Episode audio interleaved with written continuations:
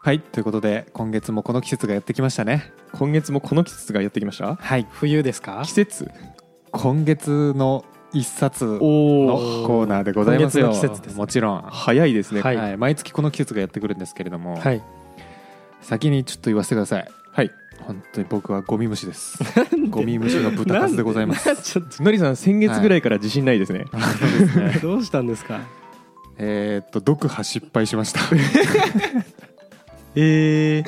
えどういうことですか残り50ページが残ってまして、はいはいはいえー読破してませんあまあでも50ページなら読み終わりますねそうなんですうんうんうんうんじゃあまあまあほぼこのエピソードが出る頃には読み終わってますねそうですね、 だって何の顔なんですかそれうは、ん 結構ねボリュームがあの言い訳していいですか最初にあはいはいはい、はい500ページあってですねああ重いですねあーなかなか今月読み始めたんですよしかもあすごいだから結構頑張ったんですけど、はいうんダメでしたでも結構頑張ってもダメってことはダメなんだと思いますま あそうですねはいそりゃそうだビジネスでそんなことは通用しないんでねまあまあまあ、うんはいい、いんじゃないですか趣味なんでというわけであの豚カスの僕が発表 する、と待って下げに下げまく ってるどんなどんなやつなんですかはい、今月の種本はですね、はい結構古い本なんですけど「うんコード」っていう本でコード「コード」コードから見たコンピューターのからくりっていうねうんうんうんちょっとどういうかももっこりあの低レイヤーな話になりますねいうまあ、CODE ですねコードはそう CODE、うん高い度数じゃないですねうんそうでこれね名著と言われてるんですけど、はいおそらく古いので、はいあんまり知ってる人いないんじゃないかな本ですねこれ、ううんんうんまあ知らんないですですよね、はいおそらくタイトルというかあの表紙見せても「てんてんてん」ってなる自信ありますねうんこいれやまあ大体なりますけどね僕はうんなる多か分まあ、うん大体大体いっなぱるいあるもんなうん記事書、いっぱいあるはいでこれどんな本かというとですねまあ、今あの現代を決定づけたといっても過言ではないデジタル技術はの進化をたどるユニークな旅、by 著書なんですけど、いはいあのー歴史系ですか結構歴史ですねへしかもとんでもなく遡るんですよこれええ紀元前とかあいや遡るああいやいやダメだいやいやいやいや関係なかった すげえないやちょっと出てきたような気もするけどそうなんだそんなこともないような気もしてきたマジでじゃあ始まりからなんですね、本当にね始まりですねでも覚えてる限り一番古いの1600年とかなんですけどまあでも江戸おーそうそうそうそうそう日本だとそうなんです江戸時代ぐらいから、んまあ江戸時代を遡ることはないんですけどはいはいはいはいうんでこれあの現代のコンピューターってめっちゃ複雑じゃないですかめっちゃ正くちゃ複直雑この MacBook の中に何入ってるか僕把握してま せんよまあ開けたこともないですしまあまあまあまあ、はい、でただ技術っていうのはですね基本的には何かをベースにこう進化していってるんで、うんうん物事を遡れば遡るほどですねどんどん単純になっていくんですようんうんうんうんわかる、うんなるほどでその単純化したやつだったらきっと理解できるだろうっていうことでこれ本読んでてちょっと驚愕だったのは、はい、うんこれを読むことによって電気技師やプログラマーに匹敵するほど深く理解できるようになるだろうって書いてあってあ逆あにこれエンジニア向けじゃねえんだと思いながらへえ読んだんですけど、はいはいはいあーただこれね正直言うとこれあのエンジニアこんなに中のこと知ってる人もういないんじゃないかなと思うぐらいあのコアな内容でしたねそうなんだ、はいなんであのままあ、エンジニアって多分ソフトウェアエンジニアじゃなくて、あうんコンピューターエンジニアじゃないですかそうだねでうんこれしかも当時2000 2000年とかの本なんで、んまあなんか今のエンジニアとはこう背景も違いそうというか、知らなきゃいけない技術がむずそうんうんううんな気がするので、うんまあそういう意味ではこれはねすごいためになるというか、うんうんなんか知的好奇心を満たしてくれる本でしたねうんまあ本当にエンジニア向けじゃない本っていう体なのではい確かに分かりやすいところは分かりやすい全部に言えそうですね全部に言え るむずい章はむずかったっあそうなんだあーちょっと気になるなてことでですね今日はこの本の内容のすっごい前半部分をスーッとさらってはい原始時代の技術を使いはいはい不完全な足し算マシンを作りましょうとい不う完全なんですか不完全ですまあ完全なことはないかうーんもうちょい頑張れば完全になるんですけど、うんええちょっと頑張る努力を怠りましてわかりました不完全な足し算マシンを作っていこうかなと思いますどういうことだ桁上がりできないとかかわかんないけどあその通りその通りあ合ってた合ってたその通りその通りなるほどじゃあわかりました、うんはいはいはいいいですねそんぐらいにしましょうはいということでいやわかんないけどそうなんですねそうなんです、はいということで順平君にはまず実 験台になってもらってですねはいいつも通りえーはいはい向かい合った家の親友と深夜の秘密通信をしてもらいましょうまずおおなんかジブリみたいですねちょっとそんなんないかもしれないけどいいねはい深夜の秘密通信そうそいいねジブリはいジブリから、いあの出してもいいんですけどね、はいであの、まあ、夜なのでもううん制約条件あります、大はい声はい禁止、おお電話もダメ、電話ダメはいはい、使えるのはお互いが持ってる懐中電灯だけです、懐中電灯はい、おおさあ淳平君なら相手とやり取りするためにどうやりますか、まうあ、ん、隣の家なんですよね隣あいや正面ああ正面正面うなんで部屋 違うの部屋見えてるあそういうことそう部屋は、とま、隣だとむずいあむずいな隣だとね懐中電灯むずいんですよあそうなんですねはい差が分かんないですけどねえ隣のその、ま、窓から相手の姿が見えるあでもあれか日本的には隣の方が分かりやすいかあれだわわかあんないのです昔のあの漫画のあるあるの窓開けたらすぐ向かいにあそうそうそうそうそう相手の部屋があるみたいな窓窓あって見える幼馴染感じなんだみけど窓捨てに遊びに来ちゃうみたいなあそうそうそうただあの少々理由があって窓絶対に開かないんで、ははめ殺しい、めちゃくちゃ寒い外はめ殺しなんだ 脱そうあ出のゲームみたいになってるの、うはいはいめちゃくちゃ外寒すぎて開けたら死ぬんでで目線は合絶対開うけれないっですてことですね目線は合う目線は合う、そそしたらもう懐中電灯のもううんこうチカチカでこうなんかもう信号モールス信号的なおうんうんうん感じでなんか、うん合言葉をあらかじめ決めとくんですかねわかんないですけ素ど晴らしいあれそういうのしか ない懐中電灯5回点滅愛してるのサインってやつ ですかいやいやいやいやそんなのあるドリカムじゃねえか ドリカムじゃねえか、そうなんですうねん、え伝わんなかったえブレーキランプ5回点滅させたことないのああおいそんなんありましたねいえいえ世代だった世代だった順な平とちょっと違かったみたそんいだんありま確しかたにわそんなに変わんないはずなんだけどな、うん、はい、まあモールス信号ねめちゃくちゃいいですねうんじゃあモールス信号ってさ具体的にはどういうルールか知ってますににえー、全然わかんないですわボタンポチポチのやつうんですよね、あそうそうそうそう、はいであれは短い点灯と長い点灯うんを使って点滅させてあらかじめ決めておいたそのパターンに対応する文字があるんですようん、例えば、えー短い点滅1回だったら「いい」みたいなうんうんアルファベットなんですねそうまあこれもともとはあの英語なのであとこれまあちょっと日本語を交えるとね半端ないことになるんでそうなんだう一旦英語でやった方がいいと思いますうん日本語ちょっと文字が多すぎてねあそうなんだあのすご長モールス信号になっちゃうんでへえうんローマ字じゃないんですねあローマ字でいいやあローマ字でいいんだえローマ字とアルファベットってあ違いますあの日本語でやり取りするときはローマ字あそれでいいそれでいいあローマ字なんですねローマ字あローマ字ローマ字ローマ字はいはいでこれ長い点滅と短い点滅を使いますとうんでプララス文字と文字の間はこれぐらい開けるよっていうのを決めておくのと、うん単語と単語の間はこれぐらい開けるよって決めておくっていうのは、まあ、ちょっとこれ英語風なんですけど、うんううんんまあ、そういうふうなルールをあらかじめ決めておくことによって、うんえー通信できますと。うんうんうん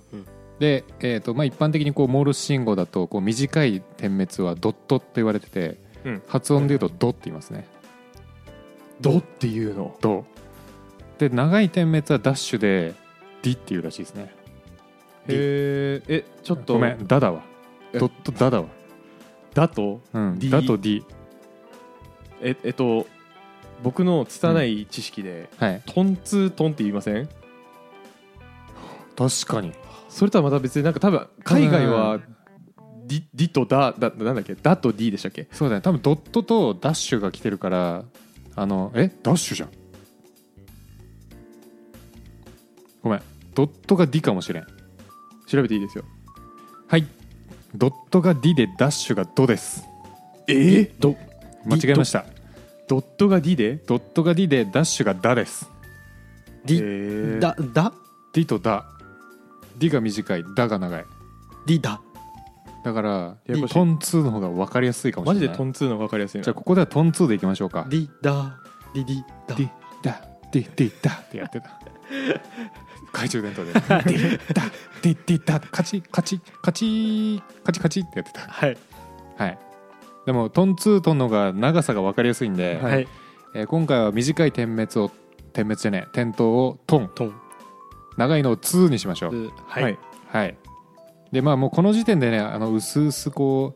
うはこれ0と1で対応してきそうだなっていうなんか伏線に感じがちなんですけどはい、ちょっとモールス信号はそこと1対1でつながらずですね、まあ、うん消えてる間をうん消えてる間の状態と短い点灯と長い点灯って3つの状態あるんで、うん、なかなかこうね01では表現できないんですよそうですねはいうん2ビットぐらい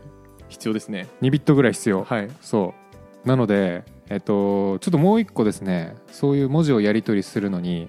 いいやつが世の中にありましてほうそれはですね点字でございますほう展示は点字実はルールそんな知らなくないですか小学校の時にちょっとやったけどマジで覚えてない知らない点字はですねあれ2列の3行の6個の点があるんですようんでそれ、うんまあ要は腹筋と同じ形ですねシックスパック、 はいシックスパックですねはい、シックスパックと同じ形一で番わかりやすいやんそうなんですなるほどねはい、であの出っ張ってるやつの組み合わせに応じて文字が決まってるみたいなうんうんうんでこれは完全に01に対応するんですよ、出っ張ってれば1、え出っ張ってなければ0とうんーでそれがはい6個のポチがあるんで、えーっと6乗か2の6乗パターンの文字が表現できますよっていうんモールス信号だとはい、一瞬とうん、長さとあとと空いてる間とかそう消えてる時もあるから間もあるんでこあうー対応しにくいっちゃしにくいんですけどただほど概念的にはまあ結構ここからプログラミングにつながりやすいうん感じにはなってますねうんえちなみにそれだと2ビットぐらい必要なんですかうんそうえっと3通りあったじゃんつはいいてないのと、トンと2ででうん3通りで1ビットで表現できるのって0で1だから2通りじゃんうんおおそうなんですで1ビットで表現できないからはい2ビット、で2ビットは4通り表現できるんだけどはい1通り余るけど、まあ、3つあるから2ビット必要だねって言ったのが俺のさっきのうん2ビット必要ですねっていう発言ですね。確かにそうだはい、回転早すぎませんかはいはいでもあれだわそうですね長いやつを2個の1として捉えればまあいけるかもしれないないける短い点滅を1にして、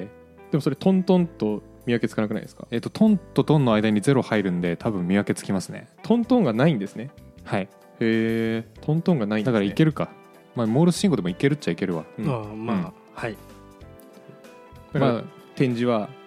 6ビットですねなるほどはいあそうなんです、でえーっとまあ一旦ちょっとここでそのモールス信号と点字から学ぶあの文字と、えー実際の01の対応の仕方を学んだんですけど、うんうんここであの親友からあのある日あはいトントントンツーツーツートントントンっていうメッセージが来ますはい SOS ですねこれちおおなみに SOS は国際救難信号特に何かの略じゃないらしいですへえスーパーオーバーにうん叫スーパーん叫んでる状態 スーパー助っ人オーバーにスーパーヘルプミーヘル HM どこ SOS 覚えとけって言いますよねそうねはいこれねなんでかっていうとめっちゃ覚えやすいパターンだから SOS らしいですよあモールス信号で覚えやすいからそうん、 SOS にしようってなったんうだそうそうそうなるほど面白雑学それトはントンとツーツーツートントントンでこれ SOS ですねうん、覚えておきましょはうなんかの時のためにはいで翌日、えー大人の事情で、えー隣にいたお友達いなくなってしまいま した待ってはいえめっちゃ怖くないえええ政府からの何かが来たんですかねえジブリにもそんなことあるんですね何かがありましたトトロどっか行っちゃったっすねしかしね はい淳平君はあの陽気者なので逆の隣にも友達が住んでます乗り換え早、はいそっちでいいやってな ったんだ 今度はその友達とあの電気通信というか、はいえー、と秘密通信をやっていきましょうか、はいうんうんはいおうでただ問題が1個ありますはい、うん今まで隣にいたお友達はあのお家の構造上正面見えてたんですけど、うん今度は家の裏側に回ってしまった友達なので、うんうんえー、と部屋と部屋が見えませんああなるほど、えーそうなんだ懐中電灯もうまく届きませんはいもしかしたらねあの家の周りに鏡を張り巡らせればいけるかもしれないんですけど、うんちょっとそんなのは面倒くさすぎますよねうん、やばすぎますねはいなので、えーそんな時は何を使えばいいと思いますかえでも、はい電話とかダメなんですよね電話ダメです電話ダメなんですけどそれ電話より現実的じゃなくねっていうもんが登場しますここでどこでもドア違います違うかど こでもドアだったらないですよ開ける閉じる開けるでモールス信号するいやいやいや 違う違う違うそう違う行っちゃうガチャ行っちゃうってこといっちゃう行っちゃうってこといっちゃうかそういういのっちゃったらもう秘密もクソもないからなえ秘あ密ものクソもないんであのドアノブガチャガチャガチャだけなら許しますけどねはいあのい糸電話とかダメですかあ糸電話ね、はい欲しい惜しい、え惜しいの欲しいまあじゃあ音なんだあいや音じゃない音じゃないんだうん糸が欲しいー糸が惜しいえい糸糸の方が欲しいえ糸糸じゃダメですかそういうダメでのす物理的に渡せないのかえっ、とね糸だとね電気が通んないんでダメですあー電気が通りそうなはいで導 線銅線です導線その通り ですこの本では銅線が登場しますここではい、当たっちゃったいやーなんか、はいそういう子に育ってほしいうん、 我が子には分かんないけど俺この本読んでて思いましたよこれ鏡の方が楽じゃねえかと思いながら読んでたんですいけどやまあまあまあ用意するコストはかかるんですけど、鏡よりも動線の方がまあ楽かもしれないですね、楽なのかなまあ、だって鏡はね外にいい感じに固定しなきゃいけないですし、まあそうかそ外に出さないとそうかまあそうなんですよまあここでね動線が登場します、うんうんでここであの理科のねあの小学校とかかな多分小学校の頃の理科の授業を思い出してほしいんですけど、はい、うんあのー電球があって、うん電池があって、うんスイッチがあってうんその3パーツをつないでる線があって、うんううんでスイッチをつなげたら電気ピカーってなりますよっていうはいやつなりますうん理科でやりましたよね、はいはいはいでこれをちょっとね思い出してほしいんですけど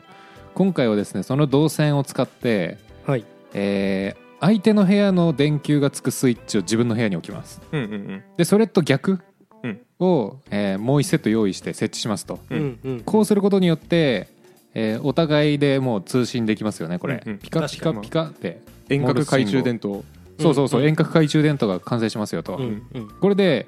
えー、ともう見えないところとも通信ができるようになりまし確かにた、はい、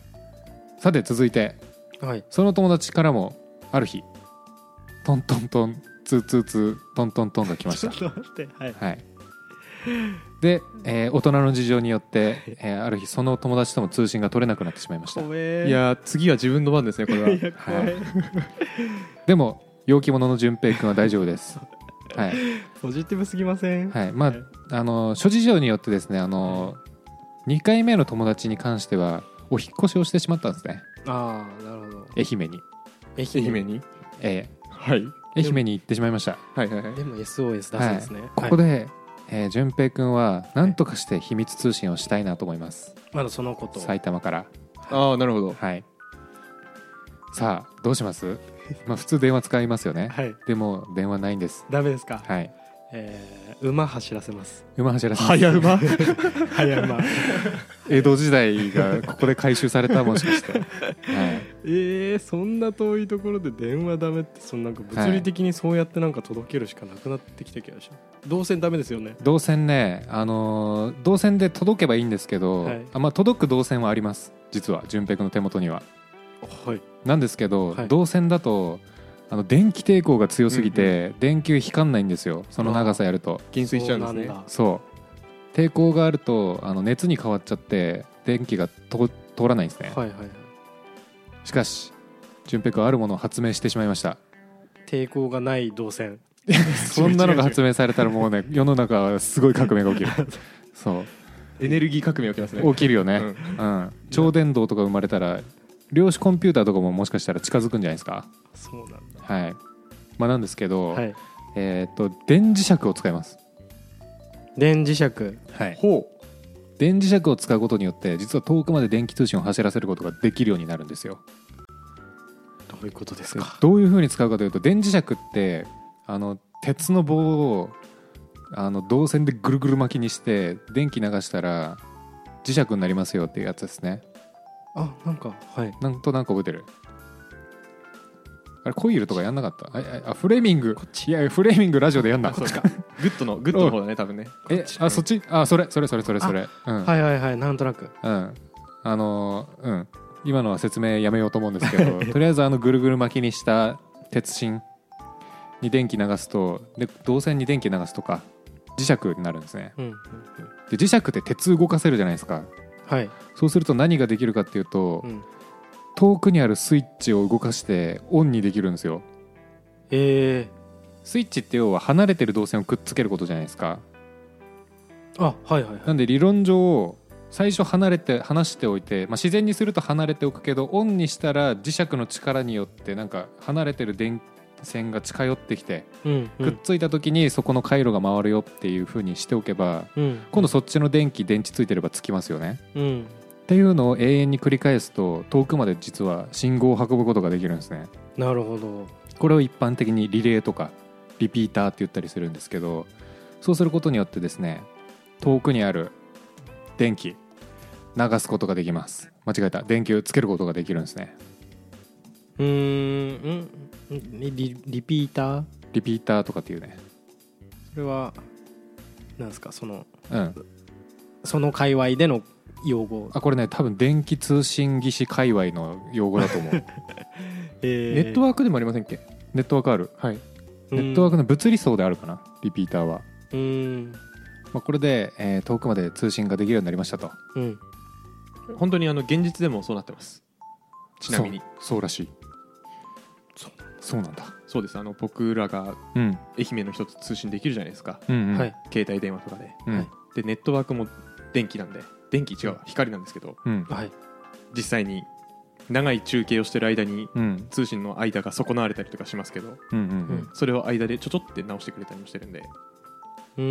んなるほどね、はいこの通信のところで一個すごいなと思ったのは、はいアースっていう考え方がすごいなと思ったんですけど、えっと地球じゃないですね地球地球えっと回路ってさ輪になってないと電気通んないじゃないですか、はいでも導線って1本で電気通らせてるんですよ、うんであれうんなんでかっていうと,、うんえっと導線って、えー細い方が抵抗上がるんですね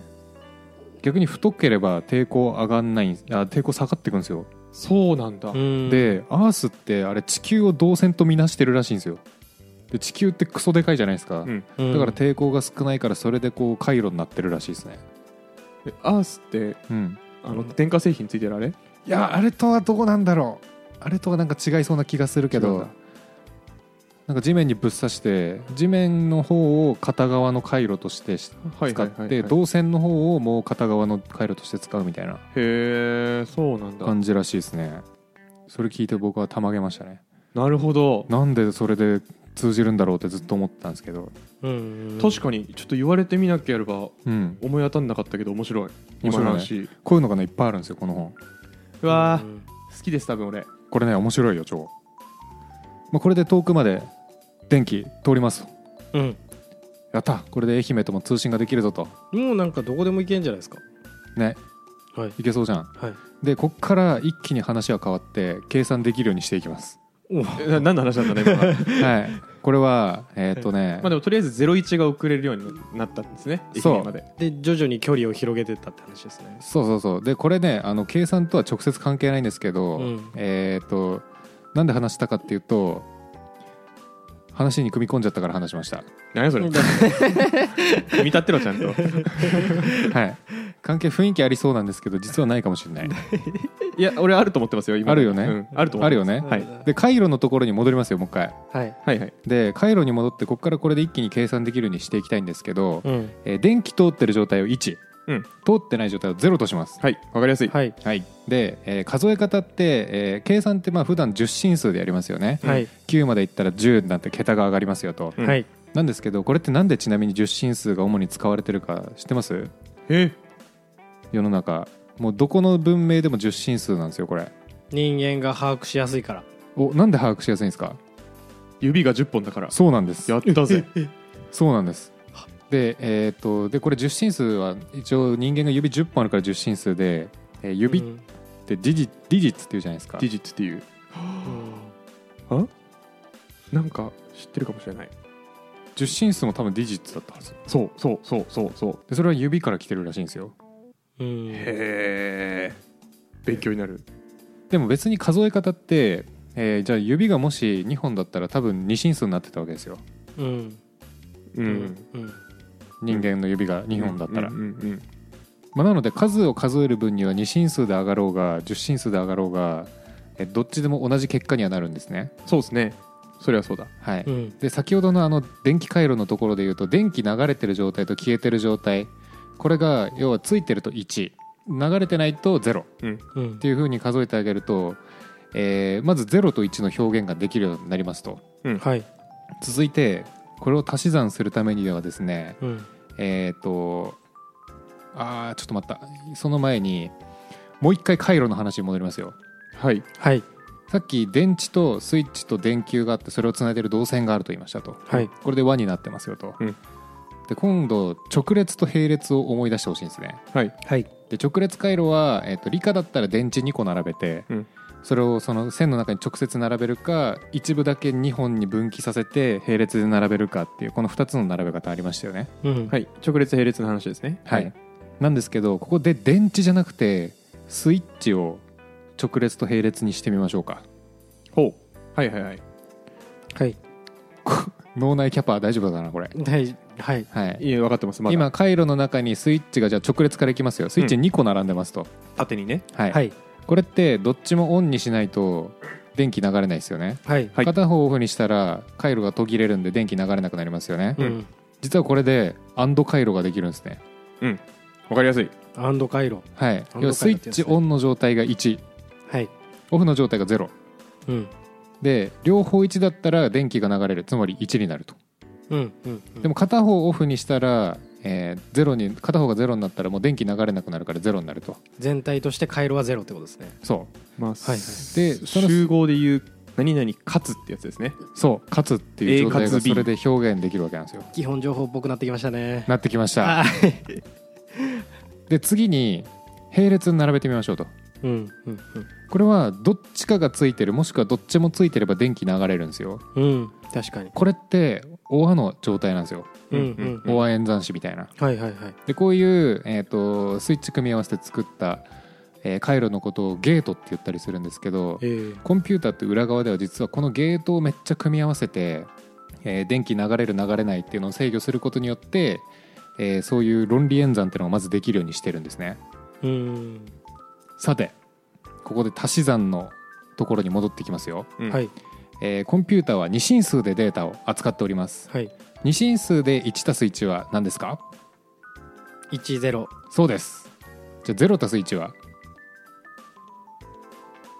一 1+0 は一 0+0 はゼロですねはいで、えーこれの1桁目だけを見てみましょうかはいまず 1+1 は10でしたよねはいなんで1桁目0っすよねはいはいはでいん一足すゼロ 1+1 あ一足す一はいはい 1+1 は10になって1桁目0ですよねゼロはいで、えー、1+0 と 0+1 これどっちも1でしたよねはいで 0+0 は0でしたよゼねロでしたつまりどっちも1の時とどっちも0の時は0になってどっちかが1の時は1になるとああ一桁目だがはいはいではいこういう回路をですねうん XOR 回路っていうんです XOR ゲート XOR 回路うーんとかって言ったりするんですねはいややこしいですねなんかアンドとはと違くてね確かにうんまあ要するに要するにどっちかが1の時だけ1になる回路ですねうんうんうん数字が一緒の時は0で数字が違う時は1になるやつ、そうってことはこの回路さえ作れれば1桁の足し算はできるようになるんですよ確かに1の位は出るとそう例えば、えー1入れたら電気流れるじゃないですかはいで0だったら電気流れないじゃないですか、はいその状態だったら XO 回路から電気出てくんでうん1になりますよみたいな感じで計算ができるようになるんですよこれで、なるほどうん、でこの XO 回路っていうのは実はさっき作った「AND」と「OR」の回路とかをうんいろいろつなげることによってうん作成可能なんです うんうんそしてこの作成方法は100%ラジオじゃ伝わらないのでうん省略するんですけど、うんぜひ気になる人はねその回路図を見てみてください、なんかあの基本情報とかやってると、うん急に XOR っていうよくわからんやつ出てきてうんうんお前アンドと OR と比較してちょっと分かりづらい割になんでこんなここでしゃしゃってくんねんっていうふうに思ってたんですけど、僕は当時あ分かる確かにお前なんで急にしゃしゃってくんねんって思ってたんですけど、うんこういうふうに足し算ができるぐらい大事なやつだから出てくるんですね、そうなんです、うんうん確かにそうだねそうそうそう僕もあれやってる時にいやいつ使うねんと思ってたけどそうそうこれ足し算で使えるんですよ実は本当になんかでこの XO 回路いっぱいつなげていくと、えー桁上がりの足し算も実はできるようになるんですねただ桁上がりできるようにするのはちょっとねここからさらに複雑な回路を組み上げていかなきゃいけないのでうん一旦今日は一桁の足し算だけができるっていう不完全な計算マシーンが作れるよっていうところまでの説明になるんですけどやった、はいこの本書はですねこの後さらにこの回路をですねめっ ちゃ組み合わせてうん四則演算できるようにしてうんその後フリップフロップ回路っていうのを作ってですねうんなんかあったよそれを組み合わせるとあのメモリが作れるんですね、うんうんラムって呼ばれてるやつかなランダムアクセスメモリ、でさらにそのメモリのアドレスを指定して情報を書き込んだり読み出したりするようなことができるコントロールパネルを作るんですよ次なにん、コンピューターっぽくなってきたなうんそうなんですでここがクソむずいんですよそれゆえに僕は読み切れなかったっていうねでさらにさっき言った点字の部分っていうのが、まあ、文字コードってやつにつながってくるんですけど、うん文字コードって要は対応する文字の二進数があって、はいそれをただ変換してるだけなんですねうんなのでそれを発明することによって今度はテキストを扱えるようにして、うんえーこれで大体ね CPU が完成するんですけどうんその CPU が完成した後ですねうんコンピューターバスっていうのを使ってその CPU と周りの周辺装置とかをつなげていくんですねディスプレイとかキキーボードとかはいはいメモリとかうんストレージとかでその後その回路を使いやすいようにするためにプログラミングのインターフェースとしてプログラミング言語を組み込んでほぼ現代のコンピューターを作っていくっていうねめちゃくちゃ壮大な本なんですけど爆速ではい最後仕上がりま最した後ねはもう駆け出していきましてもうこっからはねちょっと言葉じゃ無理だなってなったんでとにかくはいそこら辺全部 XOR 回路を組み合わせてはい組み合わせまくって作られているんですねそうなんですでその XOR 回路は AND と OR の回路はいをが元でできているそうなんですあでしかもそのなんかいろんな回路を作るときにさっき出てきたのリピーターああのなんだっけリレーってあったじゃないですかーはいリレーとかも使ってなんかうまくあの電流を逆に変えるやつ装置とかうんいろいろ作って本当にその回路をね一個一個組み合わせてとんでもないのを作っていくんですけどはあこれマジでですねこの本知的好奇心を満たしてくれるうんうん本なのでこれはねまあプログラマー雑学的なのがマジでいっぱいちりばめらればばですようんちりばめられてるんですよ、うんっていうのではいえー今回私が11月にはいギリギリ読破できなかった本はこちらの「コード」という本なので、うんこれしかも Amazon のレビューでめっちゃ評価高いですねうんうんえーうんコードコードなんかのりさんの知的好奇心すごいですよねこれマジ面白いよそうなんだいやまあ面白いのはわかるすんごいわかる物理層行くのやっぱすごい、物理層ねいや俺もまさかこれ物理層だと思って買ってないからね、まあそうですねコードっていう名前ですから ねそう俺なんか言語的な方のコードなのかなと思ってたもん うんうんうんで読んだら全然違くてびっくりしましたうんね、うんうんだからこれは結構事故で読んだというかまあまあまあ、まあ、事故も いいいいんじゃないで事すか故で読んだんですけどうわまあ最後の方もそうですねうんなるほどな、いやーなんかはい僕はあの正直そんなに意識してうんコンピューター触ってなかったんであれなんですけど、うんうんちっちゃい頃に自分でコイルとか巻いてうん充電器作ったりとか、うんうんうんモーター作ったりしてたのをちょっと思い出して、ああ懐かしいあれだよね自家発電できるラジオみたいなやつあそうそうそう作ったそりすうそうるそようねそうそうそうそうとかなんかもう普通に自由研究とかでモーターの仕組みとかやってたんで僕はうんすごいうんあ俺あの時からエンジニアになろうとしてたのかもしれないなってなんか 真面いやそうこれしかも分かりやすいんですよ分かりにくいところ以外は、最初に言った通 りはいあの後半ざっと飛ばされたとこ以外は、えっとね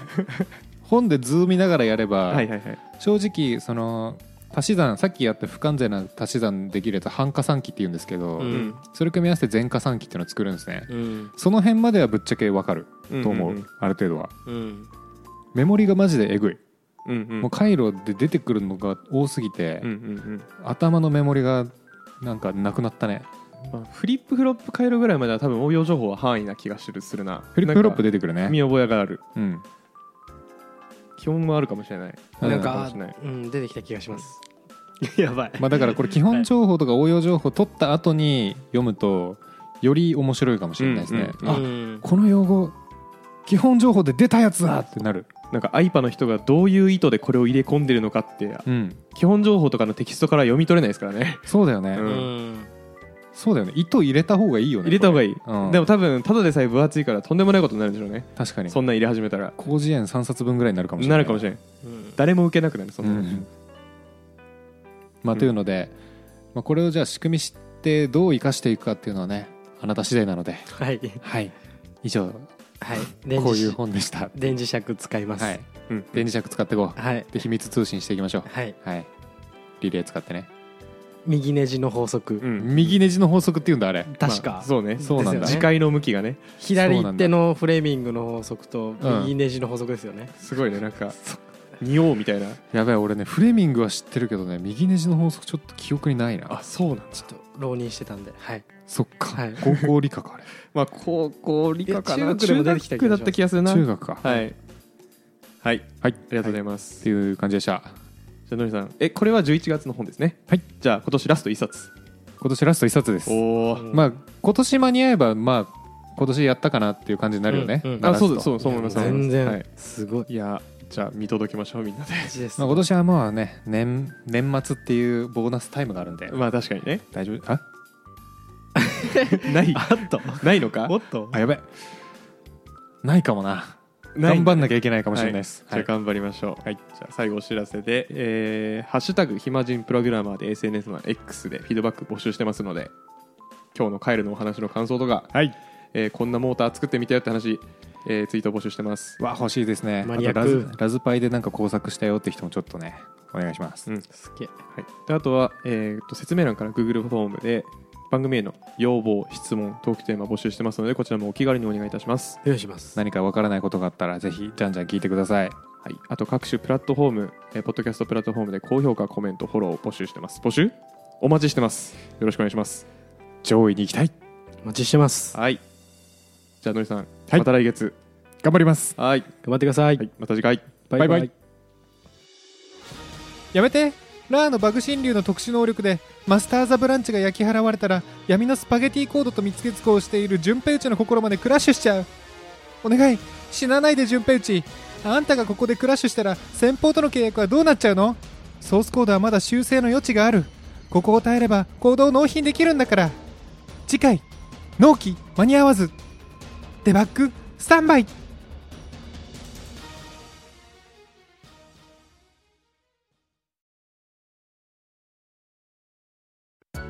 暇人プログラマーからお知らせです暇プロメンバーとメンタリングしたい人を募集しますどうやったら中級エンジニアになれる